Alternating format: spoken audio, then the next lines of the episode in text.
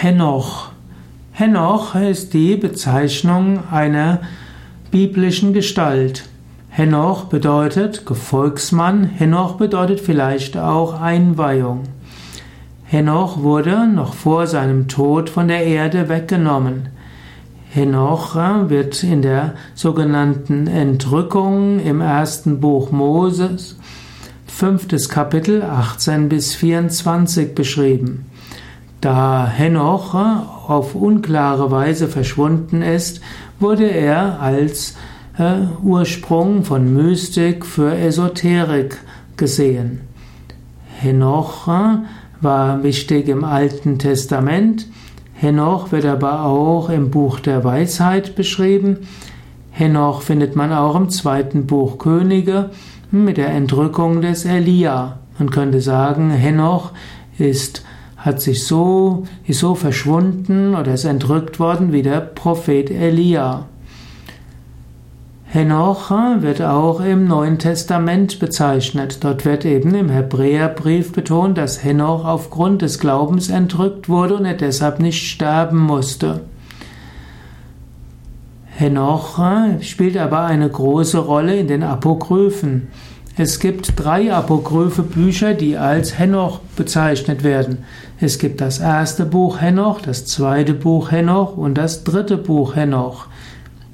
Das erste Buch Henoch wird als äthiopisches Henoch-Buch bezeichnet.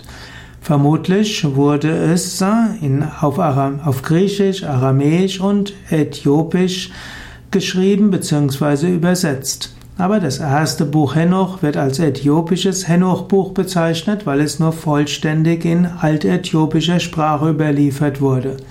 Das zweite Buch Henoch wird genannt slawisches Henoch-Buch. Und dieses zweite Buch Henoch ist nur im Kirchenslawisch enthalten. Das wurde natürlich auch auf Aramäisch vermutlich verfasst und dann ins Griechische übersetzt und später eben ins Kirchenslawische. Das dritte Buch Henoch wird als hebräisches Henoch-Buch bezeichnet. Das gibt es heutzutage auch in hebräischer Sprache. Henoch ist also nach biblischer Überlieferung von Gott in den Himmel entrückt worden. Und in den Henoch-Büchern malt man sich dann aus, was Henoch bei seinen Himmelsreisen gesehen hat. Das erste Buch Henoch enthält fünf verschiedene Teilbücher. Da werden, dabei gibt es verschiedene aramäische und zwei hebräische Fragmente.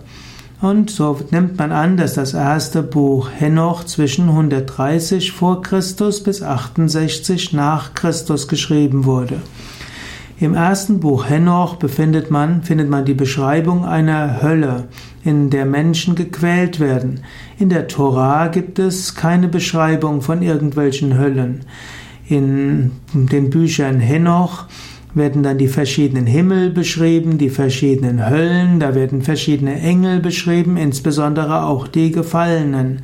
Und so hat das Buch Henoch insbesondere die Kirchenväter stark beeinflusst vom 2. bis 4. Jahrhundert.